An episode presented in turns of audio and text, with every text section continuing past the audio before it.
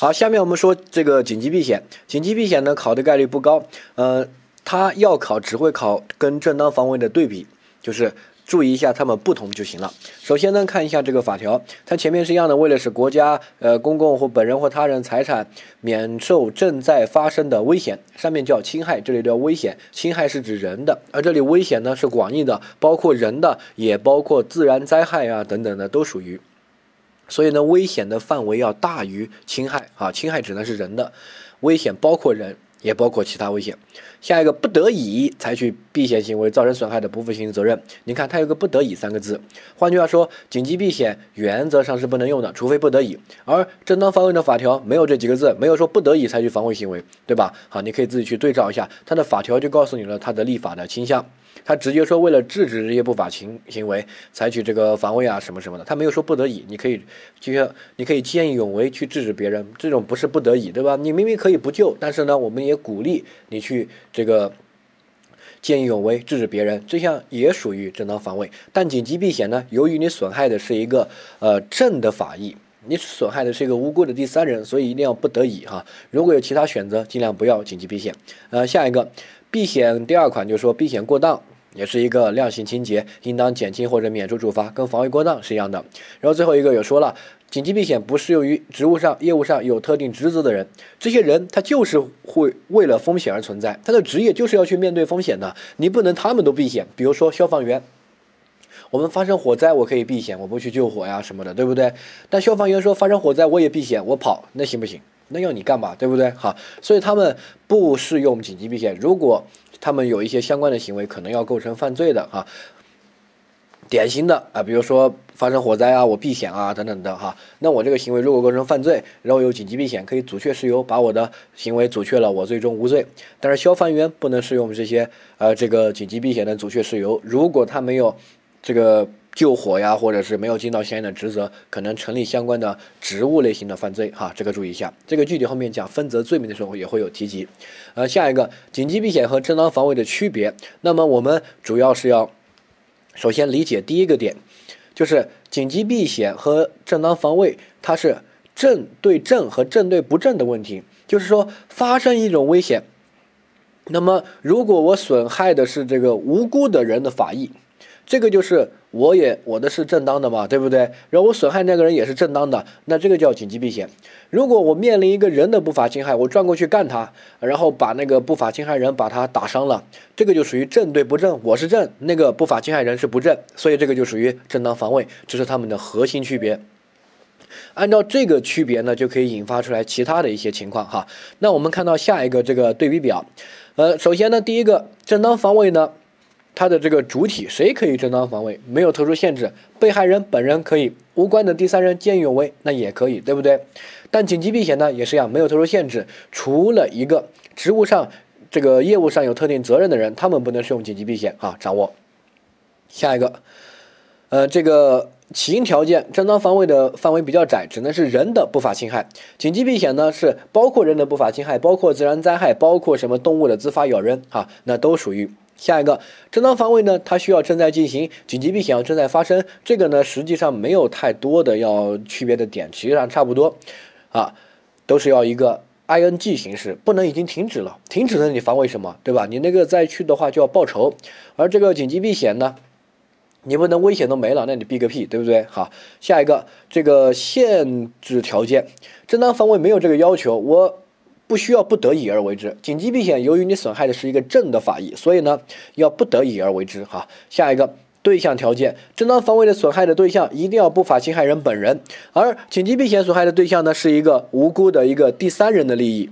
好，下一个限度条件，正当防卫呢不能明显的超过必要的限度。它法条用的话是这样的一个表述，它有没有法益的对比？我之前就强调过啊，没有，对不对？好。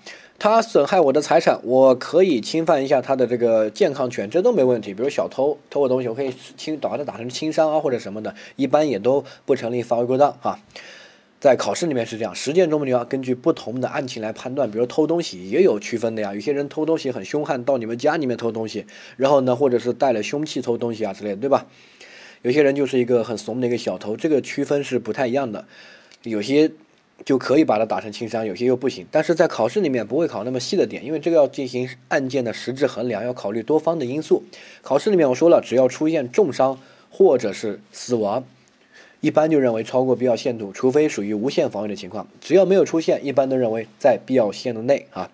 下一个紧急避险，紧急避险就不是限度问题，它是需要法医的对比。什么叫法医的对比？他说的，你看所造成的损害。必须小于或等于所避免的损害，就是保护的损害。什么意思呢？就是说，紧急避险它会损害一个东西，然后呢，为了保护另外一个东西，损害一个东西，对不对？我损害这个东西和我保护那个东西相比，你觉得哪个要大一些？那肯定是保护那个更值得保护，要大一些，对不对？而损害的呢，就可能比较轻微，那么就损害它，保护更值得保护的，这样才比较合理。那你能不能倒过来？就说的通俗一点，比如说，呃，为了防止我的东西被偷，所以我拿一个婴儿，我去砸那个小偷，我去让把他砸跑，让他不要过来。你觉得合不合适？你为了保护你的一台手机，用一个婴儿的生命来避险，明显不合适，对不对？哈，那这种不能成立紧急避险，哈，掌握。所以呢，紧急避险的成立要求是造成的损害必须小于等于所这个避免的损害，就是要保护的这个东西，哈，掌握。这个也是上面那个推导出来的，因为他是无辜的第三人，所以他这个呃。我们就要对比一下，我也是一个无辜的人，那个第三人也是个无辜的人，那凭什么牺牲他保护我呀？就是因为他的法益比我的法益要小，或者等于吧，至少也得是等于，不能他的法益大，我的法益小，那这种肯定不能牺牲别人保护我们，对不对？但是正当防卫有没有这个？没有，因为正当防卫侵害的是不法侵害人本人，是一个不正的，所以呢，没有这个特殊的限制的要求。呃，他损害你的财产，你可以把它打成轻伤，这个没问题，对不对？他侵害你的什么呃这个呃身体健健康，比如说他要把你打成重伤，你甚至可以剥夺他的生命都有可能，对不对？哈，所以呢，正当防卫是叫不超过必要的限度，而紧急避险呢是要对比两个法益，它不是限度，它是法益对比哈，掌握。呃，下一个。其他有些东西它们是相同的，呃，第一个呢就是假想的避险跟假想的防卫一样处理，有过失按照过失犯罪，没有过失的话按照意外事件。假想避险就是没有危险，然后你以为有危险，然后避险哈，跟假想防卫是一样的。下一个主观上呢，紧急避险一般认为需要具有避险意识，偶然避险跟这个偶然防卫一样哈。但这块呢，应该不太会考，最多考到正当防卫、紧急避险，本来就是个比较偏的知识点，可能呃，这个十年考个那么一两次哈，所以呢不用太纠结，大概理解一下就行了。但这个东西是一个法学的一个基础的知识哈。下一个，这个偶然避险跟偶然防卫是一样的处理，就是按照行为无价值、结果无价值啊啊这些来处理。你也可以按照主观来，有没有避险意识，对吧？跟防卫意识是一模一样的哈，没有什么特殊之处。啊，下一个受强制的紧急避险，受强制的紧急避险呢？比如说，我们举个例子，叫我绑架了这个张三的儿子，然后呢，我要求张三去帮我抢银行，那这个时候张三去抢银行算不算避险？避免他儿子被我杀害，对不对？我就威胁张三，这个算不算避险呢？那我们注意一下啊，一般是成立紧急避险的，这个有观点的争议哈，但是一般的观点都认为成立啊紧急避险，因为我符合紧急避险的条件啊，正在发生的危险，对不对？然后我损害的是一个无辜的第三人，银行，然后呢？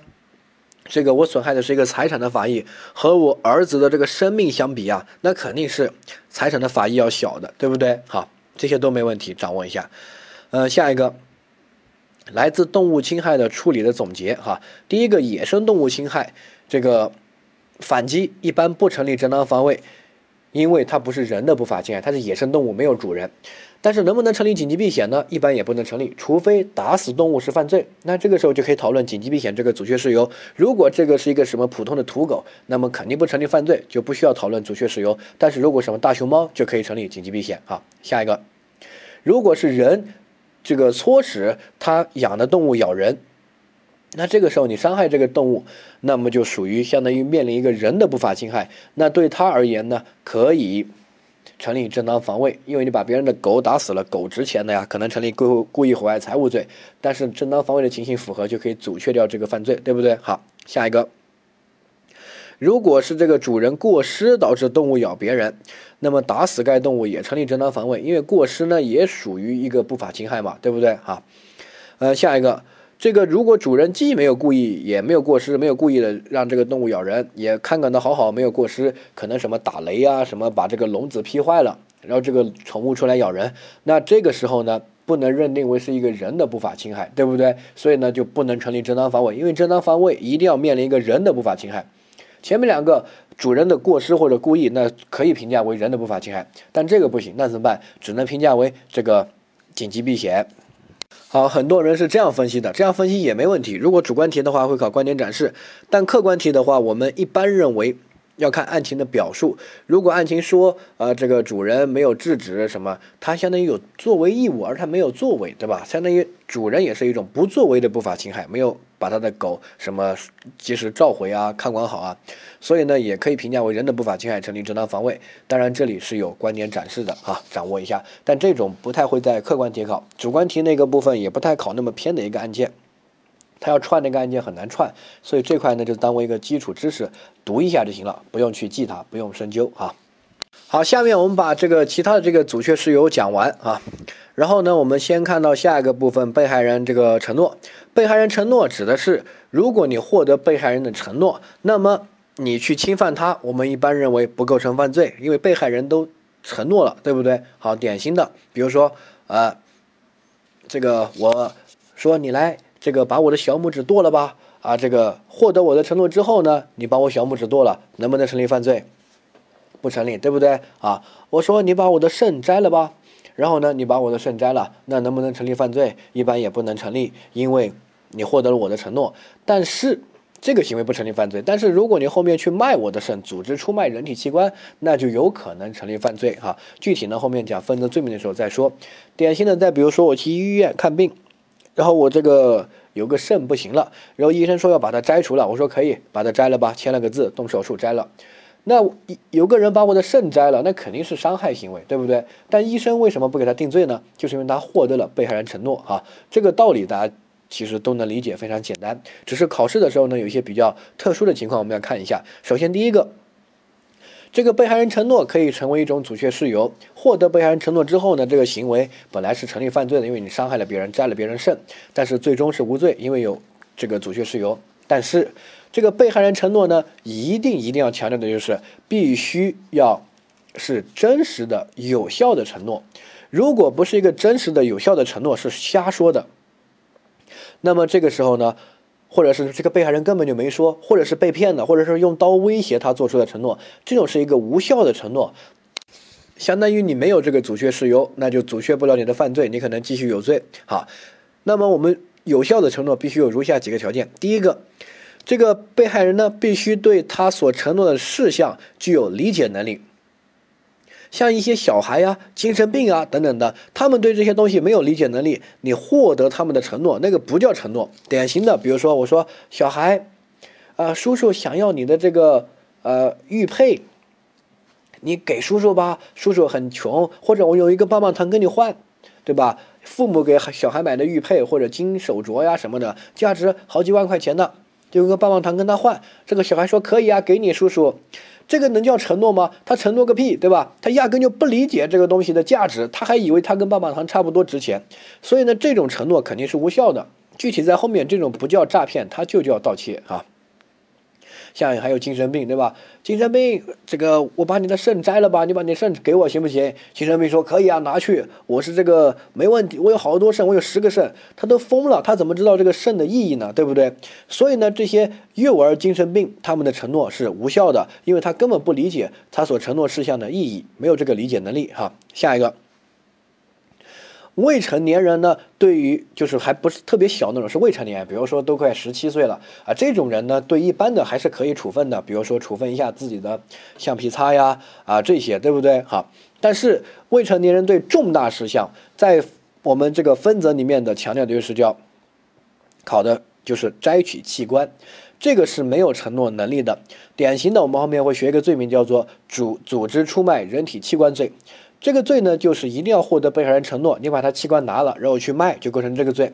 如这个罪罚的比较轻哈，如果你没有获得被害人承诺，你把别人的肾给他摘了，器官给他摘了，然后去卖，直接要定故意伤害。如果这个人死了，定故意杀人，因为故意伤害和故意杀人罚的比这个罪要重。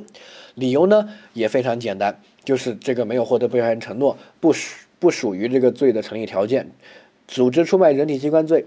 对于摘取器官，一定要获得一个有效的承诺啊！这个后面罪名的时候再说。而这个罪的法条里面写的很明确，如果你获得一个未成年人的承诺，然后你去摘取他的器官，相当于没有获得承诺，也是要定这个故意伤害罪。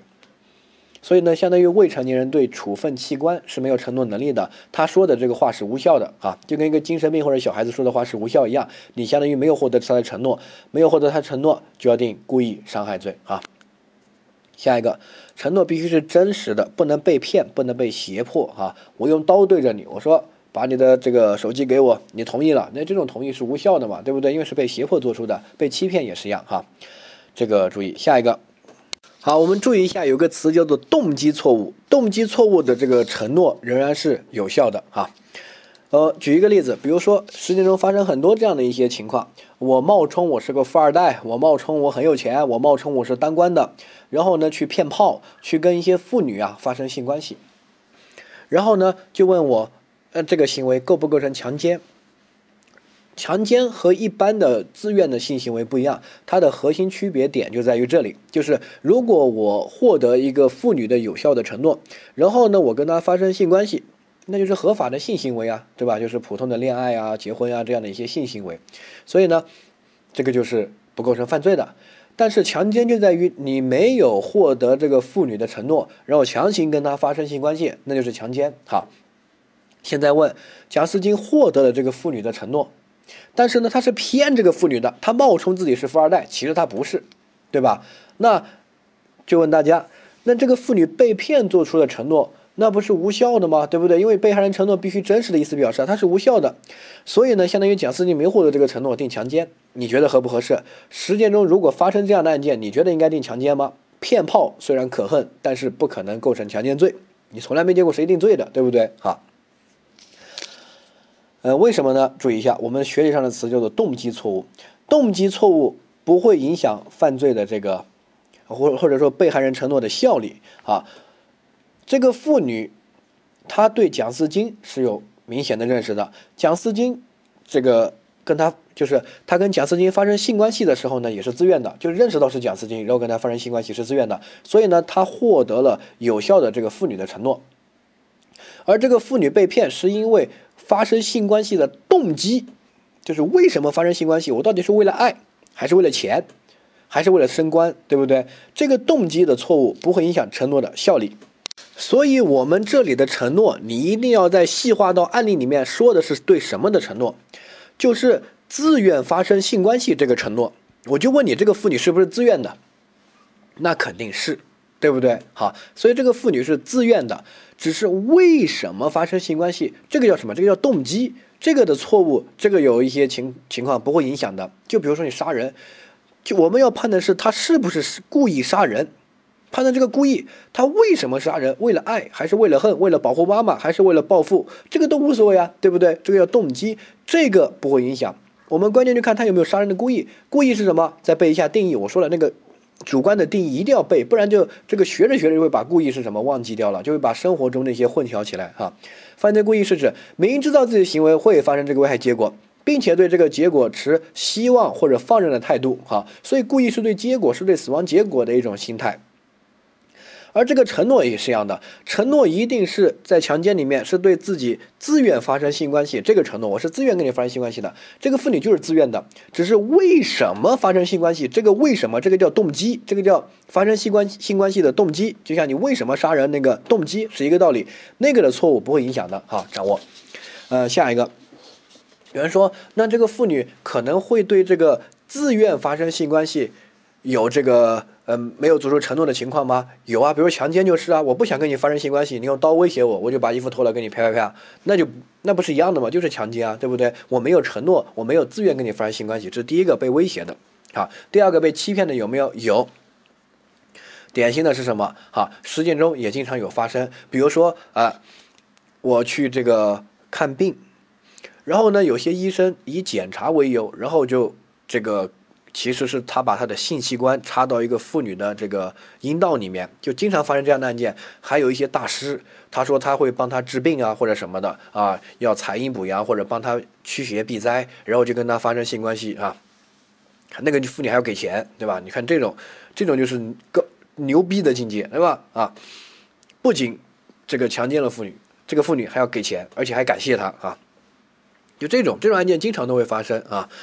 那。这种案件最终这些人都可以定强奸罪，具体还是要看一下情节的恶劣程度。为什么？就是因为这个妇女她发生性关系是不是自愿的呀？一般认为不是，因为她是被一种这个欺骗、威胁的情况之下，比如说你不跟我发生性关系，你家人就会死。其实这个妇女是不想发生这个性关系的，有点是被威胁的，不自愿的啊。还有这个。在医院里面检查身体，我根本就没有同意，我没有自愿跟你发生性关系，对不对？然后呢，你说检查，然后用这个去啊捅一下或者什么的，那这些其实也都是不自愿的跟你发生性关系啊，这个就属于呃没有做出这个自愿发生性关系的这个承诺的情况啊，这个大概注意一下就行了，也不用深究。后面讲分则罪名的时候，也会给大家强调这些知识点。好，下一个承诺呢，必须事前做出哈。如果多次成变动的话，以最后一次为准，事后承诺不免责。这个是个什么案件呢？你听学理上的这个例子和这个实践中一般有点冲突，但是学理上呢是没问题的，因为考试考的是学理哈。说，哎，我去强奸一个妇女，然后呢，这个关起灯来，然后啪啪啪，然后这个妇女在反抗，然后呢反抗不过就被我啊弄成功了。然后呢，后面打开灯一看，然后妇女一看我的颜值就爱上我了，说：“哇，原来是蒋思金！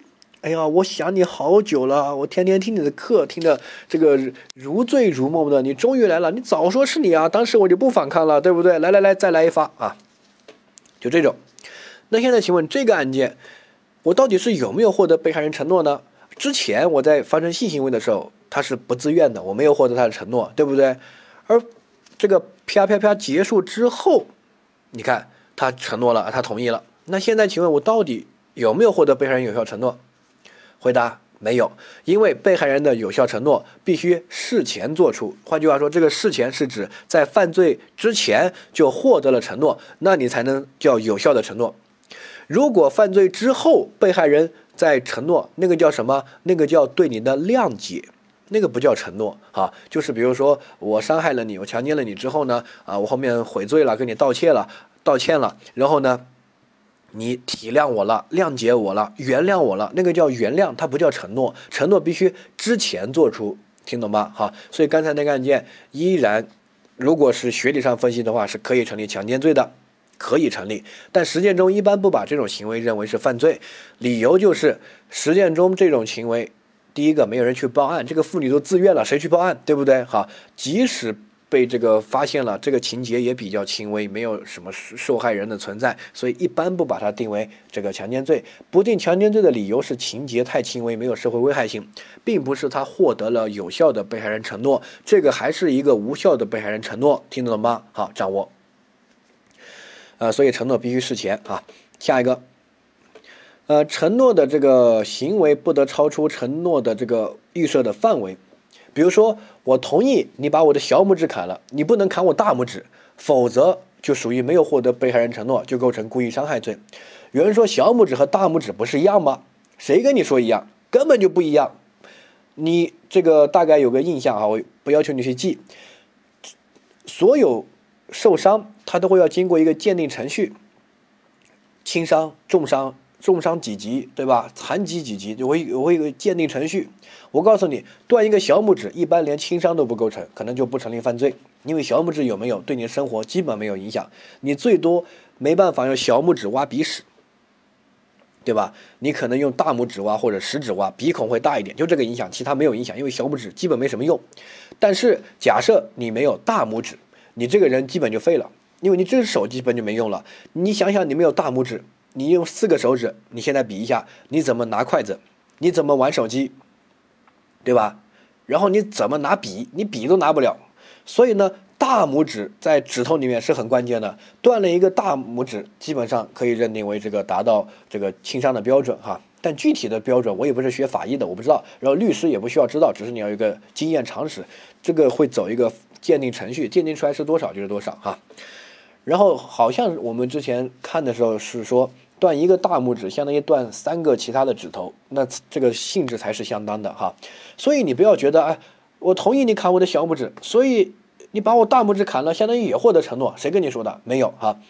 我同意你把我左边的肾摘了，但是你摘成我右边的肾，就是没有获得承诺的。因为我可能左边的肾有这个比病理啊或者什么坏了，对不对？但我右边肾是好的呀。所以呢，我承诺你的是哪一个，你就只能在这个范围里面。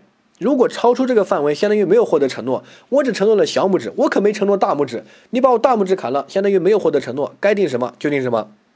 好，下一个被害人承诺要对这个行为方式、主体、结果都同意，换一个都不行。典型的，比如说我这个妇女同意跟蒋思金发生性关系，但是关起灯来，蒋思金把另外张三叫过来跟他啪啪啪，你说这个妇女有承诺吗？那肯定没有啊！我同意的是跟贾斯汀发生性关系，我又没有同意跟张三发生性关系，这就是强奸，没问题，因为没有获得妇女的这个同意啊，所以要对主体要同意，你不能换，对吧？好，要对行为方式有同意，我同意。跟你发生这个性关系，就是常规那种，我可没有同意跟你什么 S M 啊，在公共场合发生性关系啊，呃，或者有一些极端的这个这个性关系的位置啊、部分部位啊，对不对？我可没同意。如果你强行这样，那就是可以评价为强奸的，没问题的啊。第三个就是对结果要同意，这个结果呢，典型的，比如说我明知你喝醉酒，然后我说，哎，没问题，喝醉酒。我也我也认，走吧走吧，送我回去。然后后面发生事故，有人说这个获得了被害人承诺，错。你你假设你是那个被害人，你的承诺是什么？我最多是对行为的承诺，我认可你可以喝醉酒带我回去，对不对？我对你行为同意了，所以你喝醉酒带我回去这个行为，那对我而言是获得了被害人承诺的。但是，我可没有对。造成交通事故，比如说把我弄成重伤，这个结果的承诺，谁会对这个承诺嘛？对不对？所以呢，相当于他没有获得结果的承诺，还是没有获得承诺，还是要定罪啊！掌握。所以呢，这个承诺要对结果、主体、行为方式要都同意。如果承诺的是这个，或者是这个呃没有做出承诺，那么。就相当于没有获得被害人承诺。比如说，我承诺的是对跟贾斯汀发生性关系，但实际是张三冒这个关起灯来换人了，那这个相当于没有获得承诺。比如说，我没有承诺这个你可以把我撞死或者把我撞伤，你喝醉酒开车把我撞死撞伤了，那就属于没有获得承诺，该定什么就定什么哈，掌握。下个叫推定的承诺。推定的承诺是指，虽然没有获得被害人承诺，但是我们可以推定已经获得。比如说发生了火灾，虽然没有获得这个屋主的这个承诺，但是我们推定我们已经获得承诺，所以大家把门踢开进去这个扑火呀、救火呀等等的。那我把他的门弄坏了，成立故意毁坏财物罪。但这个相当于我们推定已经获得被害人承诺，是一种阻却事由，最终可以阻却了无罪。啊，理解。呃，这个下一个。呃，被害人要对所承诺的法益具有处分权，呃，如果超出他的处分权，那这个他是不能承诺、不能处分的。典型的有两类是超出处分权的，一个叫重伤，一个叫死亡。被害人对这两个是不能处分的，你处分是无效的。除了这两个以外，其他的都可以处分，比如财产呀、轻伤啊、自由啊，啊，这些都是可以处分，都是可以承诺的。典型的，比如说，我说你来吧，把我捅死。呃，我同意你把我捅死。如果你把我捅死了，定什么罪？定故意杀人罪，不是获得被害人承诺吗？不对，被害人对死亡是不能承诺的，因为他没有这个处分权。好，重伤也是一个道理。但是如果是轻伤，我同意了，你可以把我的指头剁掉几个，然后你把我剁掉了，是无罪的，因为这个是轻伤。哈，获得了被害人承诺，掌握一下。嗯，下一个被害人承诺呢，他不能处分社会利益，只能处分自己的利益。典型的，我们学分则罪名也会学。比如说，哎，我这个，呃，我没有医生的资格，然后我去行医，我们把这个罪呢叫做非法行医罪。非法行医罪呢，它是在社会利益。这个章节，它损害的是对医生这个执照的管理秩序，它并没有在人身权益这个章节。换句话说，它损害的不是病人的身体啊、健康啊这些权利。哈，所以在非法行医罪里面，即使我没有医生执照，然后来找我看病的病人都知道我没有医生执照，他们依然愿意找我看病，然后他们也都同意了。我知道贾斯汀没医没医生执照，我承诺他可以给我看病，我相信他。好，然后这些这个所有病人都承诺了。那现在请问我成立非法行医罪吗？成立，我这个罪侵害的法益又不是病人的法益，我侵害的是社会秩序，对医生这个执照管理秩序的法益是公共的法益，对不对？你这个被害人承诺只能处分你自己个人的利益，你不能处分社会的这个利益，对吧？所以依然可以定非法行医罪啊。这些我们后面讲分则罪名再给大家啊重复，只是它对应到理论的点在于这里啊。所以分则罪名它不是乱规定，它在总则一般都会有一个理论的依据。呃，下一个，被害人承诺和教唆他人自杀和自我伤害是不一样的。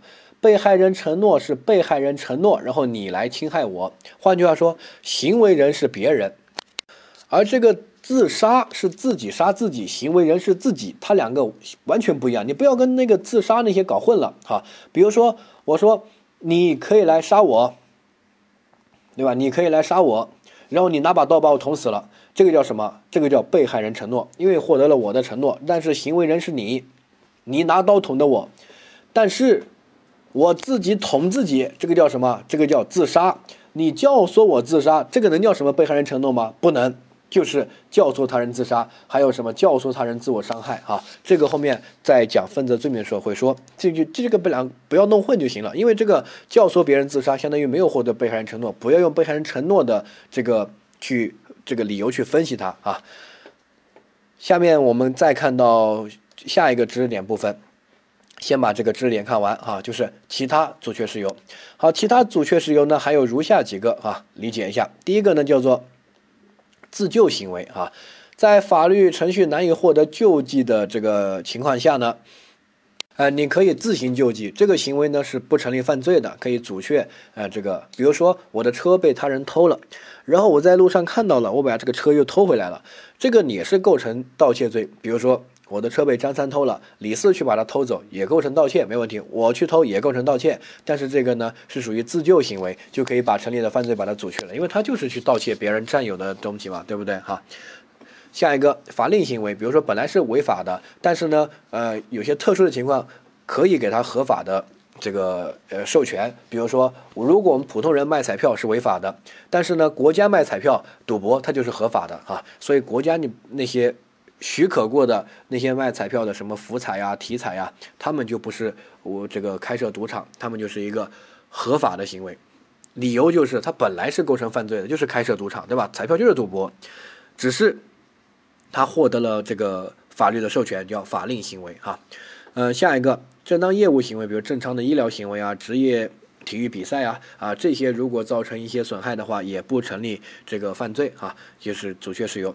下一个叫自损行为，自损行为原则上不成立犯罪，从来没听说过谁自杀还要定罪的。我自杀没有杀成功，定故意杀人未遂，对吧？不合适啊，所以自损行为原则上不成立犯罪。但是如果这个军人打仗的时候自己伤害自己，这个要定罪，专门一个罪叫做军人战时自伤罪，因为他自己伤害自己之后就可以逃避上不去打仗了，这个是不行的，所以只回来就去坐牢哈。呃，还有一个就我自己要杀自己，但是我这个杀的行为呢造成了其他的危害，那是可其他可以成立犯罪的，对自己不成立犯罪，但对其他成立。比如说我杀我自己的方式是采取放火，我一放火呢把我邻居家把我这个整栋楼其他邻居都烧了，那这个时候。我杀我自己不成立犯罪，但是烧别人可以成立放火罪啊！掌握。呃，还有一种情况就是未成年人实施自损行为的时候呢，他的这个监护人这些有这个保护的义务。如果他们没有尽到这个义务，就属于不作为的犯罪。比如说，一个小孩子自己用刀划自己，如果他的父母不去制止，就在旁边看着，那么他的父母就属于不作为的故意伤害罪，因为他有作为义务啊！掌握。下一个，呃，叫义务冲突。义务冲突是指存在两个不兼容的义务，为了履行其中一个义务而不得与这个呃不没有办法履行其他义务的情况。好，这个就是一个著名的真题。这个题距离我们也不是特别远，一五年的。一五年考了这么一个题，说甲在火灾发生的时候能够救出母亲，但是为了救出女友而没有救出母亲。如果没有排除犯罪事由，甲构成不作为犯罪。这个选项是正确的。很多人没有看到那句话，如果没有排除犯罪的事由，他只看到前面半句话，救女友还是救母亲？这种千古难题都拿来考啊。其实人家是说的很明确，如果没有排除犯罪的事由，是成立不作为犯罪。为什么？因为他对母亲有法律上的义务，他对女朋友是只有道德上的义务。你道德没有救你女朋友，最多被道德谴责，法律肯定不会给你定罪。但是母亲是有法律上的义务的，你不救那就要定罪的，而且法律义务高于道德义务，对不对？哈，这个掌握。但是呢，这种就属于我们这里说的叫义务冲突。如果没有后面这个“如没如无排除排除事由”这句话，那么这个选项说他这个啊成立犯罪就是呃这个错的。他加了这句话，那这个选项才对。换句话说，这个有一个排除事由叫什么叫义务冲突，就是有两个义务冲突了。那这个时候呢，我履行其中任何一个义务都不成立犯罪，都可以把这个犯罪把它阻却了。所以呢，这个其实是不成立犯罪的。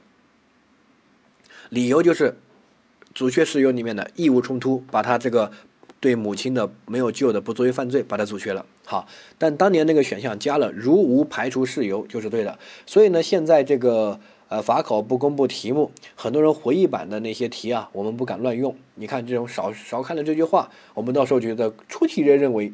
这个就是要救的，其实不是。出题人认为他也是无罪的，只是他想考一下义务冲突啊这个点啊，然后还有法律义务高于道德义务这个点，所以他加了个如无排除事由啊。下一个义务冲突还有个考点就是你必须救一个，两个义务冲突了，你履行其中任何一个都不成立这个犯罪，对吧？因为你没办法义务冲突了。但是如果你两个都不履行，那就成立犯罪。比如说。啊，你既不救妈妈，也不救女朋友，对不对？那这个时候两个都不救，那你肯定成立犯罪啊！理解？还有比如说，我两个小孩掉到水里面，我救任何一个，另外一个没救，来不及救，那都不会成立犯罪，这个叫义务冲突。但是我两个都不救，那可以成立犯罪的啊！掌握。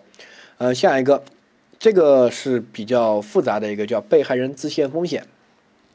好，我们说什么叫被害人自限风险？你换一个另外一个词叫做啊，被害人自愿接受这个危险，它不叫被害人承诺，承诺是对结果这些都要承诺，他叫接受这个危险，相当于我只接受你的危险，其他我可没有做出承诺哟啊。那被害人自己愿意接受危险，那么最后这个危险发生一些损害后果，那到底成不成立犯罪呢？我们要区分两种情况来讨论。好，呃，我说一个呃比较简单的一个例子。典型的啊，比如说，啊，有这么一个例子，他说，哎，我是开车的，然后你住在我旁边，你是副驾驶，然后呢，我们想这个从这个冰面上开过去，但是呢，这个冰感觉是要化要化的啊，有点不稳，所以呢，我就跟你商量，我说，你看，哎，我们如果绕路的话，要多绕两个小时，如果我们从冰面上穿过去的话，可能就只要十分钟，我看还行吧，要不我们两个走一走，试一试。啊，然后呢，隔壁副驾驶就说没问题，蒋四金，哎，我们两个去试一试，我愿意接受这个呃危险。然后呢，我就开车驶过去了。驶过去之后呢，发生了事故，比如你死了，那现在请问我成不成立相关的过失致人死亡之类的犯罪？啊，这是第一种情况。第二种情况呢？这个我跟你商量完之后，前面是一样的哈。我跟你商量完之后，我开车驶过去了，然后发生了事故，然后我死了，哎，我死了。那现在请问隔壁那个呃乘客他成不成立相关的不作为犯罪？你没学过这个知识点，我就问你这两个，如果这两个一个要成立，一个不成立，你觉得哪一个更坏一点，更应该成立犯罪一点？肯定是第一个嘛，对不对？第二个这个自己开车过去的，自己死了。你为什么怪别人，对吧？你自己可以不开嘛，你自己又是司机，又判断清楚了，别人只是说，哎呀，我跟你一起接受这个风险，然后呢，你就让别人承担刑事责任，那不合适哈。所以呢，第二个，如果两个一定要定一个罪，一一个是犯罪的话，那我觉得第一个更恶劣一些，更值得定罪一些。第二个其实，呃，我觉得不需要定罪，对不对？你的感觉是这个感觉，你的感觉也是对的哈，就这个理论。好，这个理论是这样的，我们两种情况，第一种呢是被害人是行为的控制者、危险的实施者、支配者。而行为人呢是教唆帮助，啊，这个时候呢，我们判断被害人判断的标准满足两个条件，那么被害人呢就对结果负责；反之呢，被害人对结果不负责，由行为人负责。被害人第一个对风险有认识能力，第二个被害人对风险有控制能力，这个说的很清楚。我们结合一些题来用这个判断标准来判断一下，比如说这些都是一些真题考过的，还包括一些常见的一些案例哈。说，甲想要杀乙，希望乙被雷劈死，劝乙在雨中跑步，乙真的就被劈死了。好，那现在请问甲构成犯罪吗？啊，甲构成犯罪吗？好，回答，第一个，你可以说他不构成犯罪，因为他的行为不是犯罪行为，没有刑法上因果关系。你可以用这个理论分析，没问题，可以做出来。好，第二个，你也可以用被害人自身风险来分析，比如说，你看这个。第一个行为人才是这个行被害人才是行为的控制者，为什么？你可以跑也可以不跑啊，完全由你自己自愿支配，对不对？所以呢，在雨中跑步这个危险的行为是被害人是这个行为的控制者。好，这是第一个。第二个，那么我们就判断被害人，被害人判断是什么？第一个，你对这个风险有没有认知能力？有啊，你这个成年人。你没听过课，你都知道，对吧？在雨中跑步是有危险，从小老师就教育我们不要在雨中跑步，不要在树下避雨会被劈啊。所以你肯定有这个认识能力。第二个，你有没有控制能力啊？可以啊，你可以不跑啊，对不对？你在家里面不就行了？你偏要去跑。所以呢，满足这两个条件，好，被害人自己对后果负责，行为人不需要负责。换句话说，甲不成立犯罪。被害人自己对这个死亡结果负责，对不对？好，这是判断的思路。这个思路要有，第一个主观题到时候我要求你写，第二个你按照这样去判断，才能把它分析清楚，不然混乱的凭一个感觉做题是不行的哈。有些题凭感觉做得出来，有些题做不出来的，一感觉就错哈。再比如说这个题，甲为了逗乙，把一千块丢到湖里面，让乙去捡，然后乙去捡的时候就被淹死了。那现在请问，甲构成犯罪吗？好，那怎么分析呢？我们先看这个去被淹死捡，去跳进湖里面捡钱这个行为，谁是这个行为的控制者？谁可以决定这个行为要不要做？就是被害人自己是乙，对不对？乙可以跳，也可以不跳，好，所以呢是乙。那么我们就判断被害人，被害人满不满足两个条件？第一个对风险有没有认识能力？你自己有会不会游泳？这些你肯定知道嘛，对不对？好，认识能力。有没有控制能力？你可以不跳啊，对不对？谁逼你了吗？没人逼你，你可以不跳。所以呢，满足这两个条件哈，然后这个后果呢就由被害人自己负责。所以呢，甲是无罪的，对吧？好，掌握。啊，但是如果这个案例变一下，比如说这个乙他是个小孩或者精神病。那么前面都是一样，乙是这个行为的控制，所以判断乙。乙对风险有没有认识能力？小孩精神病，他的这个风险没有认识能力，对不对？所以呢，他不符合这个条件。换句话说，那么由不由被害人负责，由行为人负责，对不对？好，好，还有比如说乙被拘留了，甲来探望，乙呢帮让甲帮忙弄点农药，说自己要吓唬警察，喝点农药吓吓警察，然后甲帮忙弄来之后呢，乙喝农药死了。就这么一个案件，甲构不构成，比如说故意杀、故意杀人的这个帮助犯啊，或者什么的，也甲需不需要承担刑事责任，啊？怎么分析？你凭感觉有点做不出来的这种题，对吧？就考这个被害人自限风险，就是被害人自己搞的这些事儿，你可以这样理解，对吧？好，那怎么分析？首先看第一个，这个死亡的原因是什么？是喝农药这个行为。喝农药这个行为是谁的呀？是被害人自己的行为。所以呢，被害人是这个行为的这个呃控制者，对不对？好，那我们就判断被害人。第一个，你对这个风险有没有认识能力？有，你可以认识到农药很危险，对不对？第二个，你有没有控制能力？有，你可以不喝。所以呢，这两个条件具备，那么这个后果由被害人自己负责，甲不承担刑事责任，对不对？甲无罪。好，掌握。嗯，下一个，甲放火烧乙家，乙冲到火里面救自己的孩子，然后被烧死。请问，这个甲构成犯罪吗？很多人凭个感觉构成，但是你用理论分析，就是被害人自陷风险。好，怎么分析呢？首先，乙冲到火里面才导致烧死的，对吧？所以这个行为乙是控制者，被害人是控制者。好，那么我就判断被害人，被害人对这个行为有没有认识能力？有，你知道这个火灾很危险，有没有控制能力？说你可以不进去救嘛？谁跟你说的？我不能不进去救，我孩子在里面。我跟你说，我没生孩子之前体会不了，生了孩子之后，我绝对会进去。好，肯定会进去救啊！所以呢，这个对行为是控制不了的，我不能控制这个风险，对我一定会去救的哈。所以呢，这种情况我们就说被害人不符合这两个条件，那么这个后果不由被害人负责，由甲负责，甲成立的是这个放火罪，要要对这个乙死亡的结果负责哈。呃，下一个。在校大学生三个人啊，甲、乙、丙来到这个河口游泳，然后呢，丙提出想探一下这个水有多深，然后甲、乙表示同意，然后三人决定手牵手试水，然后呢，乙这个没有拉稳，乙和丙两个人被这个冲走之后获救，甲死了，就这么一个情况。好，谁是这个去水里面行为的控制者啊？啊，被害人，被害人可以去可以不去嘛，对吧？他是是个行为是他实施的。然后就判断被害人，他对这个有没有认识能力啊？有，这个风险我可以认识到，对吧？第二个，你有没有控制能力啊？有，你可以不去啊，对不对？跟那个火灾不一样，火灾那个孩子在里面不能不去的，肯定是人都会去啊。所以呢，满足，那么这个就是由被害人自己负责，另外两个人不成立犯罪。啊，你可以自己再结合这个去分析一下。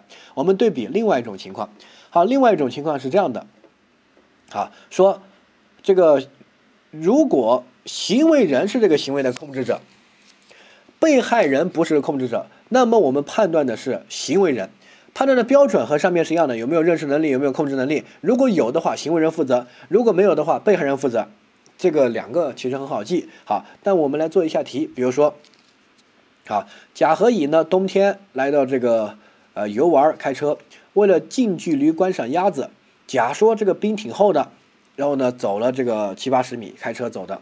然后便提示我们要提醒我们这个要不要开车去对岸，然后呢，乙表示同意。甲于是就开车向这个对岸驶去，然后中间车掉下水里面，乙被溺死了。你看，被害人是乙，对不对？好，那我们就判断乙溺死这个行为，谁是这个行为的实施者？是不是乙自己开车的？不是，是甲开车的。所以呢？甲不是被害人，是行为人，那我们就属于情况二，不能用情况情况一那个被害人那个来判断。现在用情况二，行为人是这个行为的控制者来判断。好，那我们判断什么呢？判断行为人他对风险有没有认识能力，有没有控制能力？发现都有，他认识到风险，也能选择不开车嘛，对不对？所以呢，他要对这个结果负责。那么，所以这个甲要成立过失致人死亡罪。好，这个如果倒过来，就是我刚才说的，如果这个时候死的是甲。而乙没有死，甲自己开车渡过去，然后甲死了，乙没死。那现在请问，这个时候我们是用哪一个来判断？是用上面情况一来判断？为什么？因为这个时候开车的这个行为是甲实施和控制的，所以呢，按照第一个来判断，甲是这个行为的这个实施者，那甲又是被害人，他死了，对不对？好，所以呢，最终。我们就判断甲对风险有没有认识能力，有有没有控制能力，有。所以呢，这个由被害人自己负责，不由这个呃另外一个人乙负责，对不对？所以你看谁死？如果是不是开车那个人，乘客死了，那么我们行为人是司机，我们就按照情况二来判断，对不对？如果死的人就是司机自己，司机行为人自己就是。这个啊，被害人，那相当于被害人是这个行为的控制者，那我们就按照情况一来判断啊，掌握。呃，下面第二题，第二个，乙被强行结扎，甲为了救乙而从医院这个用被单裹成绳子，经过乙的同意，绑在乙的身上，把乙放下去，但是中间断裂，乙死了。好，乙死了是因为什么？是因为这个把绳子用这个东西把它放下去这个行为，这个行为是谁实施的？注意一下，是不是乙自己实施的这个行为？不是，是甲。换句话说，不是被害人，是行为人。那我们就要用情况二的这个来判断，不能用情况一来判断。好，听懂？这是第一个。第二个用情况二判断，判断行为人，行为人有没有认识能力，有没有控制能力？有，对不对？你可以不干这个事儿啊，哈，你对这个风险有认识啊，你成年人正常的智力的，对不对？所以呢，行为人要对这个结果负责，成立过失致人死亡罪。好，掌握。下一个，暴风雨中乙要求渡河，船家就劝乙说船危险，然后乙坚决要渡河，后面乙死了。好，那这个什么？渡河这个行为，谁是行为的控制者？是船家甲，对不对？好，那我们就判断甲，甲对这个风险有没有认识？有，有没有控制能力？有，你可以不渡嘛，对不对？好，所以呢，这个最终导致人死亡，那么甲要成立过失致人死亡罪，没问题吧？好，所以这些案例去对比着两个情况啊，去区分一下，这个就是呃，被害人自陷风险，被害人自陷风险和。这个被害人承诺不一样，我再强调，被害人承诺是对结果都承诺，而我们上面说的所有的案例对结果是没有承诺的，我只是对这个风险有承诺，所以呢，相当于没有获得被害人承诺，不能用被害人承诺来讨论，只能用被害人自陷风险，这是第一个。第二个，其中部分案例很多可以用因果关系来分析，比如说什么介入因素啊，包括最后一个什么渡河的时候啊，这个遇到。这个什么介入因素等都可以，但是用其他分析呢，是其他的这个做题的方法，也都可以基本得到结论。但这一块呢，主要是近几年的热点和学界的热点是这个被害人自陷风险，所以他要考题，应该是希望你用这个思维来分析哈。这个呢讲完了，然后你自己在旁边梳理一下笔记，然后呢自己对照着这些例子再过一遍。尽量在这个阶段不要留疑问点，自己说一遍，自己分析一遍，可以写写，对不对？第一步判断什么？谁是行为的控制者？是被害人还是行为人？啊，第二步就判断这个人有没有认识能力，有没有控制能力，对不对？好，最后就得出结论，再去熟悉一下。